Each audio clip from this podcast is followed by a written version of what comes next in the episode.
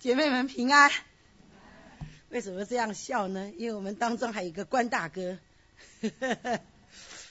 欢迎关大哥。虽然这叫做姐妹会，但是我们 关大哥陪着芬娜来，我们也很高兴。感谢主。好，我们先来祷告。在父神，我们来到你面前，向主献上感谢。谢谢你，让我们能够有心堂。主，我们也向你这些恳求。主要当我们在迎接新堂的来临的时候，主我们不是迷信一个圣物或一个礼堂，主我们乃是相信这个新堂要为你的名，要为你自己的国度扩展而发挥作用，让你的名在这当中被高举，得着主你该得的荣耀。当我们在读沙漠耳记上四章五章的时候，我们看到荣耀离开以色列。但主，我们盼望你的名在我们当中被高举，得着主你该得的荣耀，使你的荣耀没有离开我们，反而在我们当中更加的得着荣耀。谢谢主，恭敬将今天这一段宝贵的时光仰望交托在父神手中，求主大能的手托住带领，叫说的和听的在你面前都一同得造就。祷告，感谢，奉靠耶稣基督得胜的名求，阿门。我们来看这一段啦，啊。沙漠记上四章、五章，我在家里在看的时候就在想，脑袋里面一直想着一句话：荣耀离开以色列。我就一直在这里祷告主啊，荣耀离开以色列，荣耀会不会离开我们教会？为什么会离开以色列？真的是约柜离开了吗？所以荣耀才离开吗？神离开了，感谢主，让我们知道，如果我们有神。任何的建筑物，任何的圣物，对我们来讲都是什么？不重要，重要的是什么？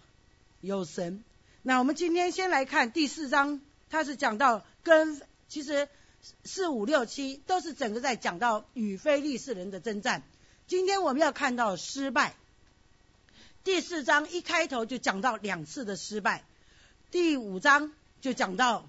神怎么样子借着约柜在外邦人当中自己得荣耀，然后我们就后来再看到以色列百姓怎么样认罪悔改，然后荣耀再一次回到以色列当中，不是因为约柜在战争当中，而是因为百姓悔改，在米斯巴悔改。好，这是让我们来看到的。所以今天我们来先来看第四章，一开头就讲到说以色列人出去跟非利士人打仗。这好像我们过往都看过哈，有一点像是，诶，有些国家他们都会约定在秋天的时候啦，或者是春天没有农耕的时候啦，就是比较呃空闲的时候啦，他们就来打仗。有没有这样的有没有这样的经经验？在过往我们读四世纪啊，有没有？他们常常是不是啊？又约定在哪里？耶斯列平原。现在这个地方战场在哪里呢？雅弗跟以利以谢。这个战场雅弗啊，其实很靠近这个犹大的中心地带了，就是犹大的心脏了啊。他们在这一块地，为什么？因为我们知道犹大都几乎都是属于山地，那在这一块地方打仗是算比较平原。那因为这样子打仗对以色列人来讲就会输。以色列人常常打赢仗啊，都是在那个山地啊、洞穴里面呢，打游击战或突击战哦，他们就赢了。可是打这种平地战，记得吗？以前在耶斯列平原，只要耶兵的战车一出来，哇，全部都被战车给压死了。或者不一定，连打都还没打，人家车子一出来，一一绕一圈，你这个百姓拿着拿着什么呃锄头，或者是呃这个耕田种地的这种器具，或家里的菜刀了，你都挥不到，是不是？啊，可能当时有没有菜刀我都不知道，我只是用这个来形容，就是。根本都还打不到敌人，敌人的战车啪一过去，你就已经 全军就被压扁了啊！这是他们当时，所以我们在看这边，所以我在想，哦，这个打仗好像过往在四世纪都有过。那这种战争就是属于好像，哎，我们来一个几月几号先下个战书就来打仗，好像是这样子的一种无形没有讲出来的一种约定，他们就打了。那在这里圣经说，他们在这个以利以谢安营。菲利斯人在雅弗刚刚讲了，靠近以色列人的心，这个犹大的心脏地带了，所以这一场战对他们来讲就很重要。但也因为这一场战他们失败了，所以后来我们看示罗本来是哈拿祷告的地方，是不是啊？也他的父亲以利加拿到那里去献祭的地方，后来示罗就开始没落了，啊，就没有什么消息了。就是从这个战役之后，哈，这个以约柜被掳以后，这个地方就不再成为他们的敬拜中心了。那在这里，我们看到，当他们在打仗的时候，以色列人想着过往好像都没有输过的感觉，或者是圣经都没有特别描述啊，说他们以往怎么打仗的。但是现在在这边这个打仗，我们看到特别描述出来。四世纪，你们记得是什么巡回吗？就是百姓犯罪。然后呢，外邦人来辖制他们，他们就认罪悔改，呼求神。然后呢，神就拯救他们，他们又有短暂的复兴，有士师带领，有的四十年，有的三十年，有的可能短一点。不管多久，但是就是这就是他一个巡回。现在来到这里还是照样，好像这个士师最后一个巡回来到以利，终于告终结，哈。就是也是一样失败呼求，然后现在以利已经怎么样，自己也死了。但是来到谁呢？就是我们说沙姆尔，沙姆尔可以算是先知第一名。为什么呢？因为先见这个字从沙姆尔开始。你说过往有没有先知呢？传神话的我们都叫他先知。那亚伯拉罕呐，或者列祖以色列人其实也叫他们先知的。但是真正有一个先知的名称的时候，是从沙姆尔记沙姆尔这个人身上开始用的。好，所以为什么昨天张长老在讲到说啊，先知第一名是沙姆尔？好，这是因为真正用先见这个名字开始是从沙姆尔身上开始，这是在使徒行传，所以他们也是尊重这一个第一个开始用，所以就从沙姆尔开始。所以这样子看起来，沙姆尔好像是一个跨世纪的人呐，他身上有着什么？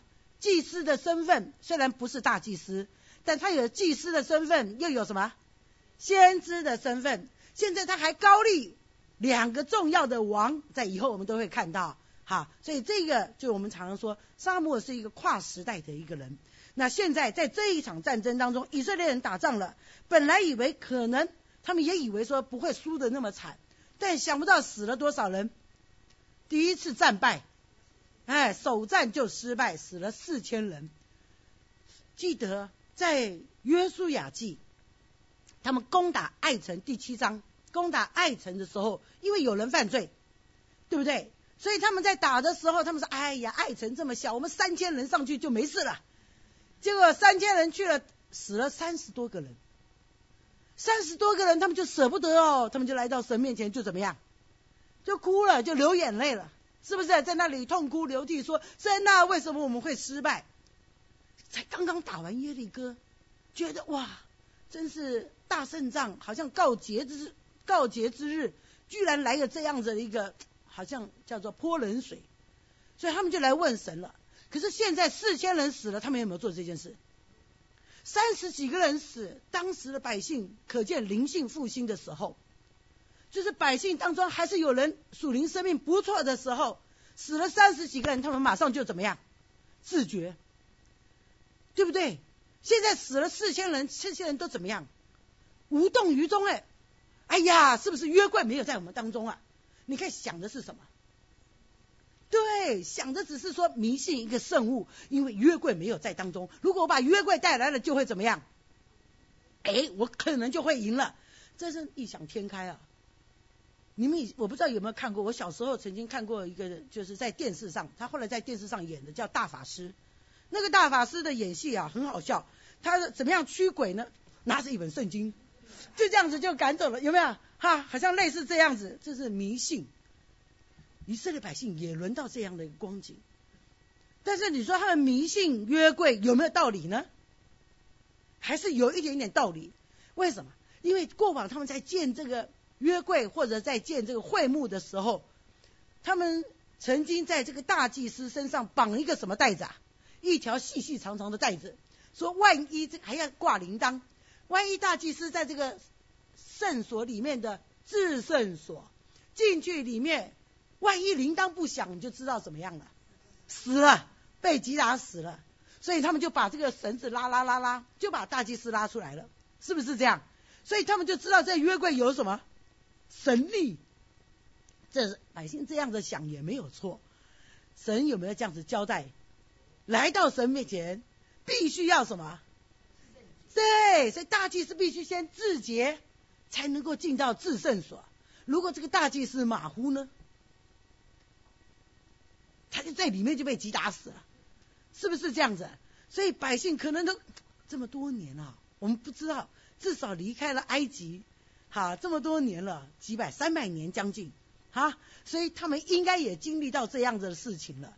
那不管他们经历了什么，至少他们有一个这样的想法，这也是对神一个尊重。但从另外一个角度，约柜是不是神？不是，它只是象征神跟百姓怎么样同在。我们今天每次写信啊，或者是写卡片啊，不是都会写以马？内力，这是什么意思？对，你们都盼望神与你同在吧？可是你看看来到这里，如果是按照旧约，神与你同在，你必须要怎么样？洁净自己。哎呀，那么你怕不怕神与你同在？哎，感谢主，有人不怕，表示我必须要天天怎么样过圣洁的生活。这也就是保罗在罗马书一直不断的强调成圣，对不对？就是要先来到神面前，先自洁、认罪悔改。所以为什么在第六章说，呃，我想想看，罗马书第六章最后一节，我们常常在跟人家传福音的时候，一定要用到的，罪的工价乃是死，对不对？是不是讲到这一段了？我来看一下，六章对不对？对，罪的工价乃是死。唯有神的恩赐在我们主基督耶稣里乃是永生，所以就看到成圣在新约非常重要。所以当你写以马内利的时候是什么意思？你盼望这个人过一个圣洁无瑕疵的生活。如果一个人圣洁无瑕疵的生活在神面前，你想他的祷告怎么样？神一定会合神心意。首先。先合神心意，第二神必垂听。好，我要讲神听祷告，神听每一个祷告，但是神成就的祷告是什么？合神心意的祷告。那你说不合神心意的祷告，你也祷告了，神会怎么做？神就说 no，这么简单嘛，对不对？如果说神说这个时间我的时候还没有到，那么要要你干嘛？等一等，好，这样子我们就知道了。所以在这里，让我们看见百姓死了四千人，但他们却一点都不怎么样。没有想到我要来看看，是不是我们当中谁犯了罪？在爱城的时候，我们都晓得要来认罪悔改，然后还撤迁、撤迁、撤撤撤撤出来了啊！雅干这个人偷拿了神的圣物。什么是神的圣物？大家还记得吗？为什么雅干偷拿偷拿东西？他哎，是叫雅干没错吧？好。他的家族都要死掉，为什么？耶利哥城，神说这是我的祭物，神直接说了清清楚楚，所以一点东西都不可以拿。所以你不要想，哎呀，雅干才拿那么一点东西，我们就得要判他死罪。如果神没有先说，那是神就不会做这个刑刑罚。但神已经先说了，耶利哥是我的祭物，你一点东西都不可以拿。你看耶利哥打仗，他们怎么打？是不是绕城啊？绕城，第一天、第二天、第三天、第四天、第五天都怎么样？六天都安安静静的绕城不讲话，对不对？没有声音。这是耶利哥人一看，从墙上一看，你这些人就在那里绕城绕城，而且也不讲话，还在干什么？行军吗？好，到了第七天，他做了什么事情啊？每个人都拿刀枪刺进去吗？呼喊一下。成就怎么样？所以是谁的工作？神的工作。所以神说：“这是我的祭物，对不对？”对呀，这个仗是你打的吗？不是，谁打的？这也是另外一件事。以色列百姓就是太靠神打仗，所以现在死了四千人，他们就想：哎呀，我们过往其实都不知道怎么打仗。记得在约书亚记吗？他们几次打仗都是神教他们要埋伏。要什么？看到什么时候你要干什么？对不对？都是神告诉他，哎，时机成熟起来，对不对？甚至连到四世纪，基甸不是打仗的时候吗？基甸打仗做了什么事情啊？带着一把火把，一个空瓶子，一个脚，哎，哪有人打仗带这种东西？你打仗应该带什么？刀枪武器嘛，对不对？不然长棍子也好。如果敌人拿着剑，我这个长棍子把他顶回去也好嘛。但是没有哎，你看他们打胜仗，每一次打胜仗都是什么？吹角、火火把、瓶子，就这样子。就是他们得胜的时候。那还有一次是在哪里？四世纪底波拉的时候，他们怎么打仗啊？根本还没打，神就下下大雨，打雷雷轰闪电，下大雨，满地都是水。结果他的这个些耶兵的战车全部都陷在哪里？泥泞里。还有你看啊，如果我是穿着盔甲，现在下雨了，我这个盔甲会变成怎么样？本来只有一点点重，现在变成哦千斤重，那我再挥刀，是不是很难呐？所以以色列百姓打仗就是这样子。现在我们来看，百姓之所以战败，没有想是自己的罪。长老说话了：耶和华今日为何使我们败在非利士人面前呢？哎，讲这句话对不对？对呀，那现在应该要认罪悔改。没有，他说后面这句话就不对了。嘿。他说：“我们不如将耶和华的约柜从示罗抬到我们这里来，好在我们中间救我们脱离敌人的手。”没有想到，我们先来认罪悔改。想到的是，我先把什么？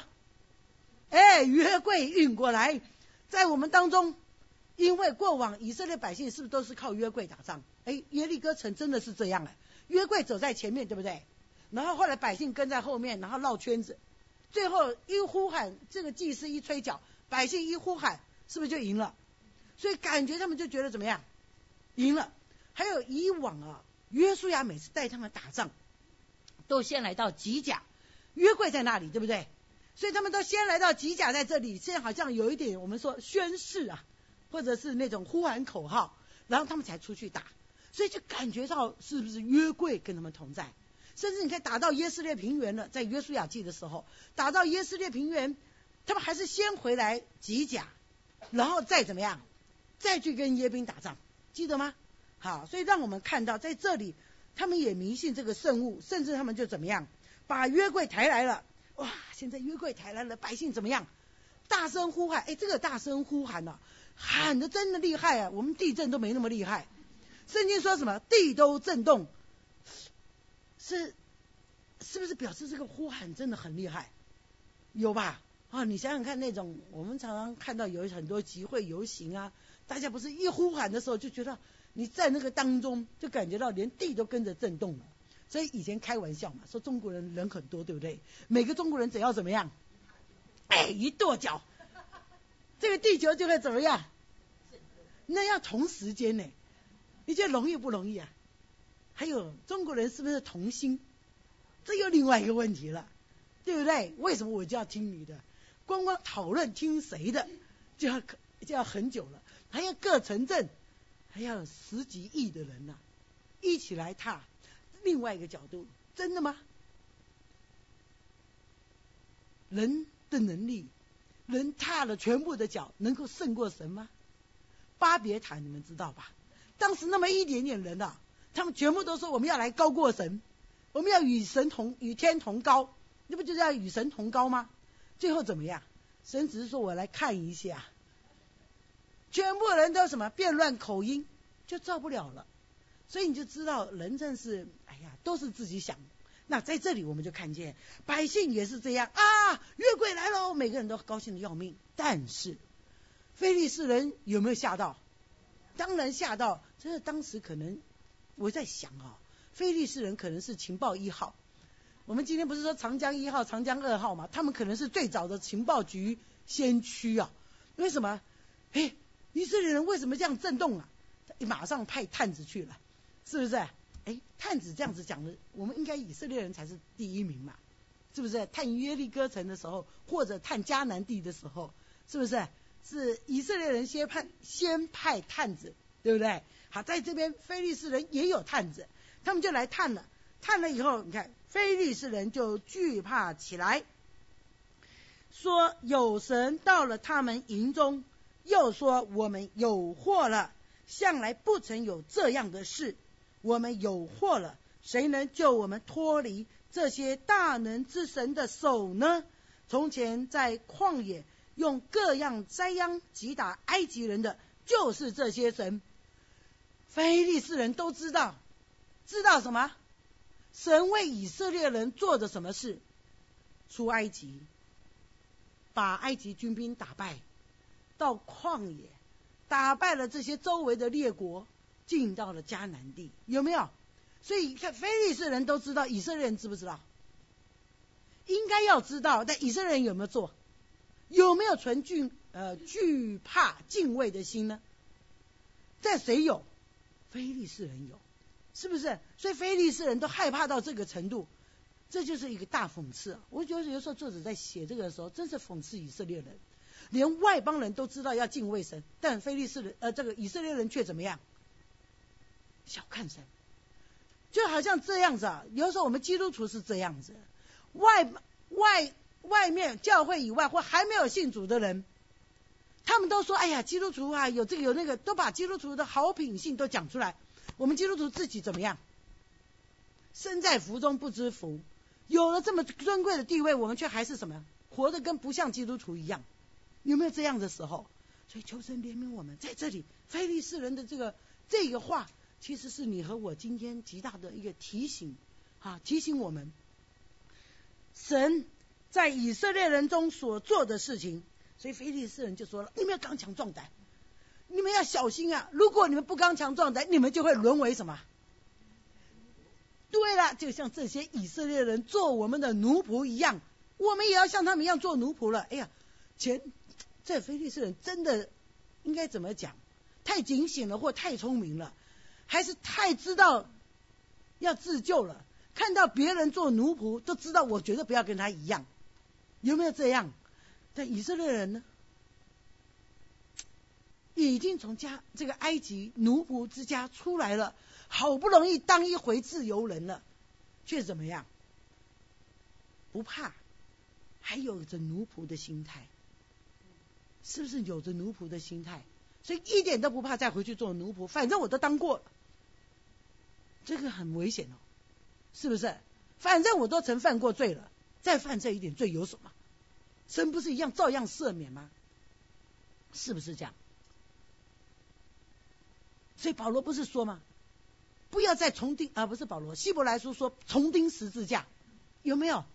好，所以提醒我们啊，真的。我们不要说，哎呀，反正我们都经历过神的慈爱了，我们都经历过神的拯救了，还犯这一点罪，神会照样拯救的。不要有这个心态，要常常在神面前警醒警醒啊！好，那这里我们来看到，当他们这样讲的时候，他们真的就厉害了，就打了以色列人，反而怎么样？有约柜也没用了，又被打了。第二次再战，败了多少人呢？三万人。三万人呢？你看这些这些长老要怎么说话呀？真的不知道怎么说了。你看这边，我们再看第三节前面，长老说：“耶和华今日为何使我们败在非利士人面前呢？”当他们讲这句话的时候，他们是什么心态？这是我们刚刚一直重复讲到，以色列百姓过往在约书亚记、士师记几次打仗都是靠谁？所以。以色列人其实按我们来看，他不会打仗，对不对？以色列人真正每次打仗得胜都是谁？都是神哎！所以其实以色列人不会打仗，会打仗的是谁？是神。所以以色列人没看见这个，但是现在失败了，就像小孩子跌倒了，就来怪妈妈：你怎么没有拉好我啦？妈妈，你看呐。是不是有这样子？你们带小小孩的时候，小孩跌倒，是不是第一个就跑来打你，就跑来怪你？我为什么会这样讲啊？我在教会看到几个小孩啊，跌倒了，大家看到了，我说啊，快起来，快起来，起来没做什么事，跑回去打他妈妈。我说你自己跌倒，你打你妈妈干什么？被就被我骂了一顿。哎，那小孩很乖哦，从那以后，每次看到我就跟我讲阿姨好。远远的从外面进来，他说：“妈妈，那个阿姨在那里。”哎，我觉得好。小孩子自己跌倒了，干嘛跑来打妈妈？你们觉得这小孩子怎么样？如果你看到，你会怎么做？你要不要教他一下？如果你不教他，你是害他。虽然他会怕你，远远的看到我妈妈那个阿姨在那里，从楼上下来，远远我就看到他，一看到我就开始就是很羞涩的在笑哈。这没关系，就是要让他怕我。为什么？他知道我会保护他。同样，他也知道看到我就要有纪律。还有，不可以随便打妈妈。小孩子可以随便打他妈妈吗？你自己跌倒了，怪你妈妈？这就是意思，就像这个耶和华为什么使我们败在非利士人面前？你看你失败了还不自我反省，你反而怪谁？怪神吧？哎，有没有这样子啊？你的人生道路当中有没有遇到坎坷的、挫折的、难处的？你第一件事情是不是先来问神呐？怎么给我经历这样的事？神说：“你怎么不跟我讲说，感谢主啊，过往这么平安都是神的带领，对不对？为什么一定你的这些坎坷、失败、跌倒一定是我的错？一为什么我的这些不好的一定是神的错？”对不对？这个长老们他们所做的这件事情，就是先来责怪神。如果一个国家的首领他已经不知道先来敬畏神，而是先来责怪神的话，你想这个国家会怎么样？所以求神怜悯啊！这就是为什么保罗要我们为在上执政掌权者祷告，因为他们一失败，不晓得先来怪自己，不晓得先来帮助百姓认罪悔改。而是先来怪谁？怪神，所以求神怜悯我们。如果一个国家元首遇到这么多事情，先来到神面前认罪祷告，你觉得怎么样？这个国家肯定富强，这个国家真的会富强。哎，我记得以前啊，我小的时候曾经听过这样的见证，不知道对不对哈？有的人是喜欢歌功颂德，但是我记得我在小学不到有一个维拉台风，好像是小学的时候。台湾有一个维拉台风非常厉害，连我们家都淹起来了。我在永和，我们家都淹得很高。我爸爸就把我放在那个洗澡盆里面，门关起来，免得小孩子跑掉了哈。因为我很小嘛，就把我放在洗澡盆里，我就坐在那个盆里，就看着我们家在里面好像在玩水啊。后来我就听到有一个牧师就讲，他说当时啊，我们当时的总统是蒋中正，他就到那个。最严重维拉台风最严重的地方啊，他就跪下来祷告，哎，这个台风就停了。所以我就觉得，一个国家元首如果他做这样的事情，这个国家会怎么样？往好的方向走。哎，这后来台湾事实证明是往好的方向走。所以这就让我看到一件事情：一个国家的元首需不需要你祷告？需要。所以我们要为谁祷告？川普。要为习大，还要为谁？蔡英文，还要为谁？现在韩国啊，真的是水深火热，不是那种水深火热，就是明暗交接的时候，对不对？好，所以我们也要为韩国的总统，现在叫文在寅，对不对？还有北韩呢，金正恩，我们都可以为他们祷告，因为你想啊，如果这个奥运。这么多运动选手在韩国被挟持呢，你怎么办？这全世界的人都挤到那边去了，多少无辜的人，所以我们一定要为这一次，明天啊，明天就开幕了，对不对？我们也为他们迫切祷告。我记得有一年啊，好像是一九九八年还是哪一年，奥运不是在韩国吗？还是哎哪一年我都忘了啦，反正有一年奥运在韩国。有一个韩国宣教师，他告诉我，他就跪在电视机前面祷告。哎，你觉得这个样的韩国会不会成功？会哦，是不是？所以我求，真是求神哦，保守我们每一个姐妹在神面前，我们都有一个这样祷告火热的心，在神面前被神使用。这三万人死了，他们没有来到神面前迫切祷告，反而在那里继续的责怪神，对不对？好，我们就来看，当这边他们正在打仗的时候，甚至圣经说何弗尼、菲尼哈两个人都死了。现在就有人来报信了。这个约柜被掳，有一个便雅悯人来报信，衣服撕裂，表示我很什么痛苦。所以当他来报信的时候，他跑跑跑跑跑，这个以利呀就坐在这里等着他，居然跑过以利了。那你就看到祭司在他们的眼前已经怎么样不受尊重了，所以他跑过了以利，跑到城里面去跟城里面的人举哀，把衣服撕裂，向他们报哀信。百姓被杀了三万人了，何弗尼、菲尼哈也死了，约柜怎么样？被掳了。你看，先百姓死了，首领就是祭司也死了，要接任大祭司的人死了。现在什么？连我们的圣物约柜，能够代表神的或者象征神同在的这个东西，对他们来讲已经没有了，所以他在那里举哀了。哎，以利听到了，怎么这些人来报告不跟我先讲啊？这也另外一个圣经马上说，以利当时几岁？九十八岁，老眼昏花，看不见，所以避免人家看不见我。我坐在城门口，而且那个城门口是什么城门口？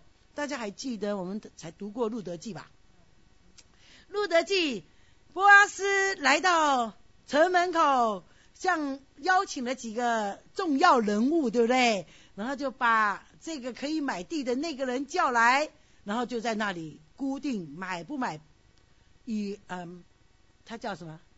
雅比米勒的这个房呃这个地有没有？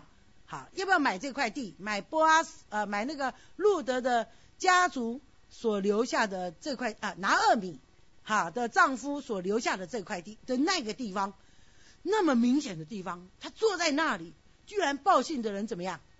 看不见，跑过去了。嘿，以利叫他来了，他才来。来了，他就来报信了。报信，你看看他怎么报。先说什么？这个人的报信真是一层一层的哈。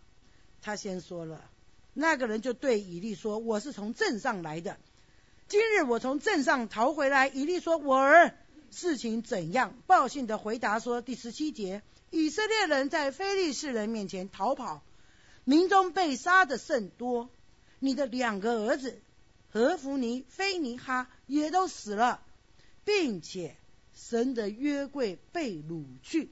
他是不是分了几遍几段在讲？当以利听到前面连自己儿子死都怎么样，没感觉？为什么？因为沙姆尔已经预言过了，还有在前面还有一个神人也来预言过了，说你的儿子会死。他的在我面前行恶太过，是不是？所以会死。以利已经不觉得怎样，现在一听到约柜怎么样，被掳了。约柜被掳，我这祭司还要用来干什么？更重要的是，我祭司的职位应该是怎么样？死守着约柜嘛。但同样，这也另外一件事，神需不需要你保护？对了，你再怎么保护，所以神说你为我造什么？你造什么神像，造什么造这个造那个都没有用。好，等一下我们也会看到，这就让我们知道神不需要你保护。如果约柜被掳，就是神许可，对不对？按照道理来说，约柜可以这样随便谁来抬都可以吗？外邦人可以随便抬吗？照理说不可以，但神为什么容许？对不对？这就是神容许，所以有时候我们想，哎，约柜还会被掳，神就是在警告以色列百姓，我不需要你保护，你应该是我来保护你，你还想着我保护我，那以利还不懂，所以说悔悟的太迟了，他想到这样子，哇，一听到他就往后一倒，景象就怎么样，就折断了，折断了以后他怎么样，就死了，对不对？当他的媳妇一听到，哇！怎么样？他的先生死了，公公死了也就算了，最终要听到什么？约柜也被掳了，哇！他就怎么样？一激动就早产。早产的时候，他要死以前，他生了一个儿子。别人跟他说：“不要怕，不要怕，你生了一个儿子了，是不是？”生了儿子又怎么样？没有约柜了。生的儿子可能可以做祭司，好，可能还可以做大祭司的。这个传承人，但是没有约柜了又怎么样？是不是？所以他还是怎么样，也死了。他就说了一句话，把儿子取名叫什么？以加伯，就是荣耀离开以色列。啊，别人就说，哎呀，他可能是因为公公和丈夫都死了，所以才会这样子，也跟着死了。他就说不是。最后他还要再讲一遍，圣经你看，他又说荣耀离开以色列，因为神的约柜被掳去了。我在读到这一段，我想，哎，有可能啊，这一个以利的媳妇还算是不错，可能跟着这个公公一样，在乎的是什么？神的荣耀，对不对？虽然可能先生不好，啊，但是他还是怎么样，跟着他的公公一样。在神面前做一个敬虔的妇人，是不是这样子？所以才会这么在意荣耀离开以色列。所以我们姐妹这样子还是心里得了一点安慰，对不对？我们姐妹在神面前更看重的是什么？神的荣耀，不是看重面子，而是看重神的荣耀。那马上当神的这个约柜被掳去了以后，圣经就让我们看见。第五章，约柜来到非利士人的地。本来以为啊，非利士人想，哈哈，我捡到一个大便宜了。这个约柜被我带带来了，放在哪里呢？大衮庙。大衮庙是谁的庙啊？大衮摆在旁边，当做吉祥物。你把我当招财猫啊？是不是这样子？啊，当做吉祥物放在大衮的旁边。第二天发生什么事情啊？大滚，嗯，趴在哪里呀？约柜的面前，哟，这好像是花莲的大地震啊！把我们的大滚怎么样？震到约柜前，震，你怎么想都想不出来，大滚要也就直接这样趴下去，怎么可能会这样子趴？它是摆在旁边嘛，对不对？那你这样趴下来，怎么可能大滚还趴在约柜的面前？这些人都不动脑子的。这地震真的太厉害，那为什么他们半夜睡的都睡死了，没有人知道有地震呢？所以这些菲利斯人是不是装糊涂啊？有时候我们在想啊，菲利斯人又想要有别人的宝物，因为他想约柜是有神性的，这么有神性的这个物品摆在我们的庙，我们的祷告不是更灵验吗？是不是？所以他们就自欺欺人的说啊，地震了。所以又把大滚怎么样摆回去了？到了第三天早上，就是约柜在他们家两天了啦。哈，第三天清晨，咦，大滚糟糕又来了，又趴在哪里？约柜前面，但是怎么样？头跟手都怎么样？我在想，我在家里帮他想，有可能就是这个绳子要把这个大鬼一抓起来，在门槛上一砍，是不是头跟手就断在那里？对吧？好，这个大滚继续摆到面前，给他们一点警告。想问这些人还是怎么样？还是不受警戒？知道吗？约柜在非利士人的地，总共七个月。这七个月他们都不怕耶，就是想着要什么？要这个神力。好，圣经告诉我们说，你看第三天，他们看到什么？大滚又是在这里，然后呢，所以一切的。进雅什图大衮庙的人都不踏大衮庙的门槛，直到今日。为什么？害怕，因为他们的大衮曾经在这个门槛上怎么样受羞辱，对不对？如果我按我的想法，是不是有可能就是抓着大衮在这个门槛上一砍，是不是就是头跟手就就断在那里了？所以他们不敢再去踩这个门槛。为什么？已经在这里被羞辱了。但同样。非利士人知不知道大滚被羞辱？知道，这么明显的对比，我都再也不敢踏这个门槛。百姓一定会，小孩子一定问：如果妈妈带小孩子到庙里，哎，不要踩门槛，为什么？妈妈要不要讲一下这个故事？因为那个大滚曾经在那里断头断脚啊，断头断手的，是不是？所以大滚的羞辱就一路就怎么样，一直流传了。所以，以非利士人不敢踩门槛，其实也是另外一个，就是见证大滚无能，对不对？这也是一个大讽刺。所以我在读的时候就在想，哎，非利士人不敢踩门槛，还特别记载出来，就表示说作者正在嘲笑非利士人的偶像无能，百姓不敢讲，就不踩这个门槛。但是这个故事却一直怎么样被流传下去，大滚无能。好，现在来到了神的手不单单大滚而已，接着就来到了圣经说他们就有什么长痔疮啊，是不是痔疮？哎，痔疮还痔疮？反正就是痔疮了。哈，就长好像一个。tumor 就是一个瘤一样，不单单这样子，他们还做金老鼠啊，所以就有可能是什么？他们的这一个病源是跟着鼠疫一起来的，所以他们当中有鼠疫，所以他们才要做 tumor，才要做金老鼠，做这两样圣物叫做啊金的来放在赔罪里。那做这个之后，我们看到他们做这个赔罪礼。那在这里就让我们看见，非雅什图人长了这个东西，他们败坏了。圣经第六节说，神使他们败坏，使他们生痔疮。雅什图和雅什图的事境都是如此。哇，雅什图人这一次看到厉害了，约柜不可以留在我们这里，送到哪里？加特，也许加特的神比我们还厉害，是不是？因为他们既然已经是拜偶像。所以他们一定相信他们所拜的那个偶像是能力是有能的，不然他们拜什么呢？哎，这这样子从另外一个角度啊，以色列人跟非利士人比起来就没有非利士人虔诚，这样讲对不对？非利士人连他们，你看我们神没有那么强，他们还相信他们的神呢，是不是？那他们就说可能加特的神比我们的更厉害，送到加特去。好，加特也怎么样？约柜到哪里，这些灾病就怎么样，跟到哪里。所以我们说，这是耶和华的凯旋之旅，也是约柜的凯旋之旅。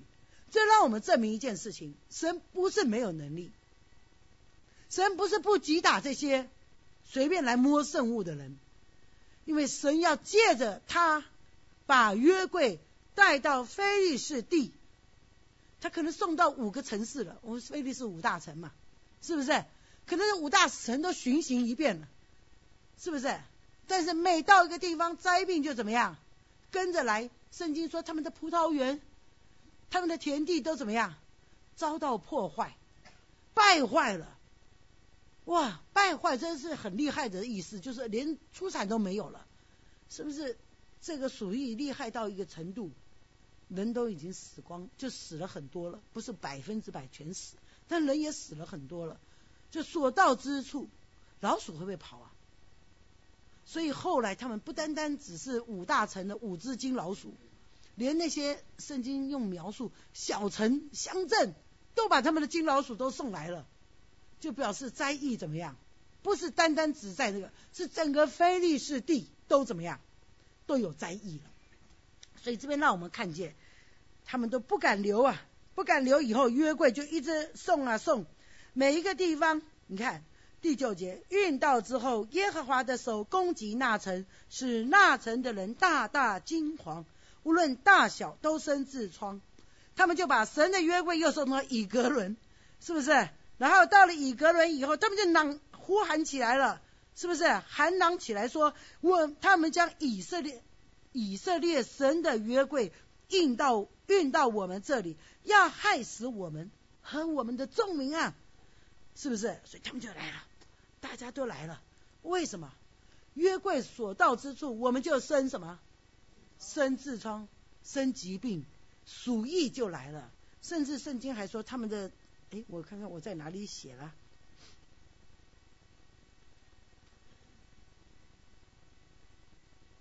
哎，无花果树这些都已经死光了，在哪里啊？好，不管了。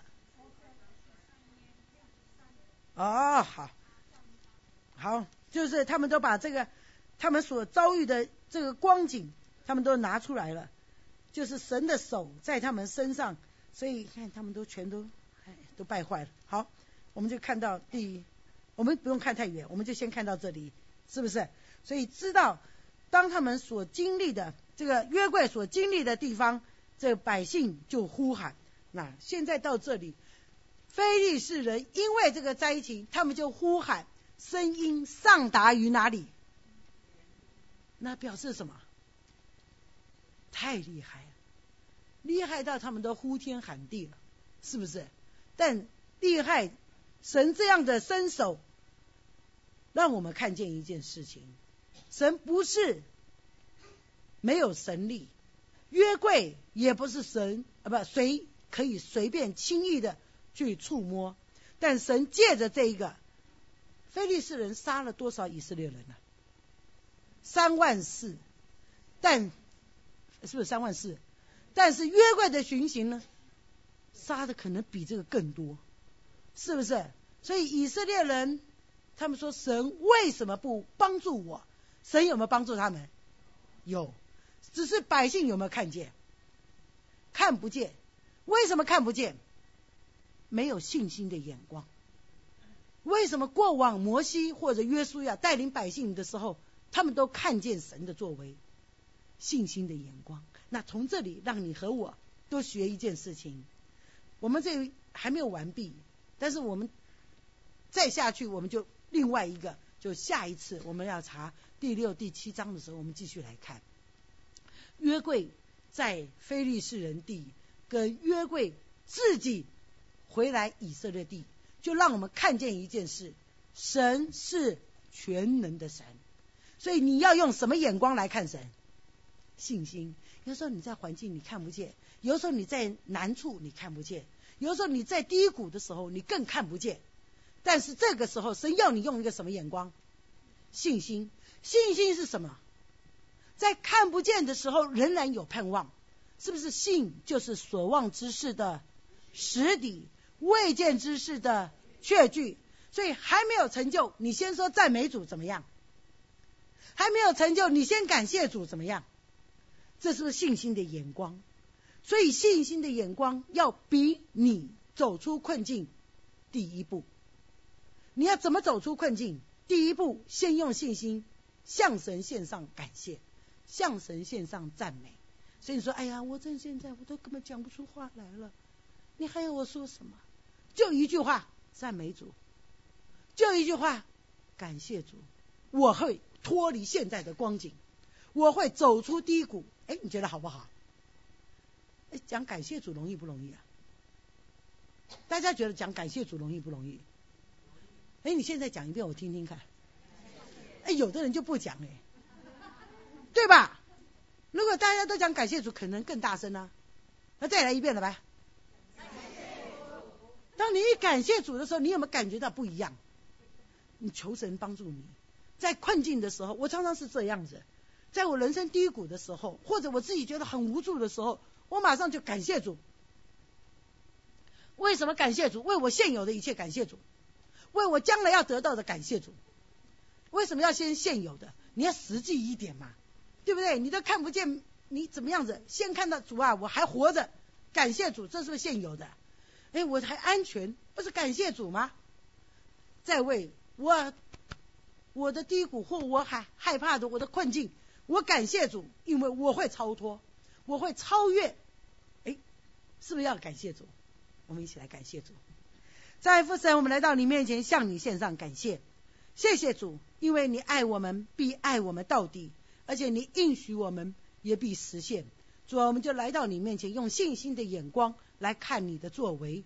信信就是还没有成就的事情，我们却用信心的眼光。先来看到神，你必能，我们就恭敬的将一切的荣耀、颂赞都归还给主，在我们每个人身上，在我们每一天的生活中，在我们的生命当中，主啊，你都要与我们同在，你都要保抱我们，使我们安然度过，使我们能够走到天家。主啊，在今天我们看到以色列人好像看到约柜不在了，他们看到神的荣耀离开了，但他们却看不见神的荣耀。已经在非利士地巡行了，神的荣耀已经在非利士地彰显了，是耶和华得胜之旅。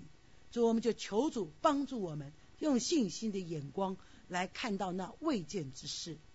求主大能的手托住每一个姐妹在你面前，使我们在你面前日子如何，力量也如何。祷告感谢，奉靠耶稣基督得胜的名求，阿门。